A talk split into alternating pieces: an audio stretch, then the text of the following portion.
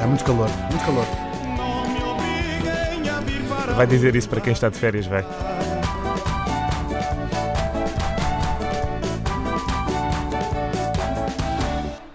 Pois é, o Jornal Público traz-nos uma notícia interessante. Uh, como se sabe, uh, desde o surgimento da internet, a pornografia tornou-se provavelmente a parte mais uh, explorada da Uhum. internet, não é? Toda a nossa fantasia sexual, estão tudo o que tu consigas imaginar, existe isso em comer torradas, Parece só um slogan publicitário, só não é? com manteiga de um lado Uhum. e há a pornografia sobre uh, comer torradas. uh, Só com manteiga do lado. E há aqui umas, uh, umas senhoras que se lembraram de fazer uma revista pornográfica Ok. que se chama PC Erotic, Uhum. que combina, ou seja, é trazer o que, as, as alterações que a pornografia teve, parte cibernética, etc., trazê-las de novo para o papel, Ok. porque, dizem elas, a internet matou, digamos assim, as revistas pornográficas. Isto é um trabalho interessante, Hum.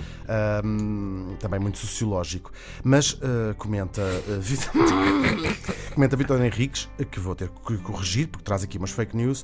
Uh, diz, diz Vitor Henriques que pena que os hospitais psiquiátricos est- estejam fechados em agosto. Vitor Henriques, não, se- não sei, uh, é mentira, eles estão abertos.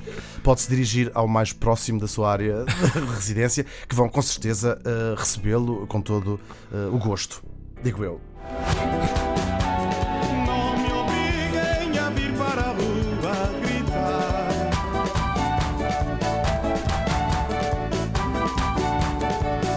No entanto, no entanto, eu acho que ele criou o insulto ideal, como aquilo não quer dizer rigorosamente nada. Sim. Podes comentar isto em todas as notícias que fazes sempre vagamente algum Mas só sentido. durante o mês de agosto, não é? Só durante este agosto. sim. Pois. Tem 30 dias para, para fazer isto.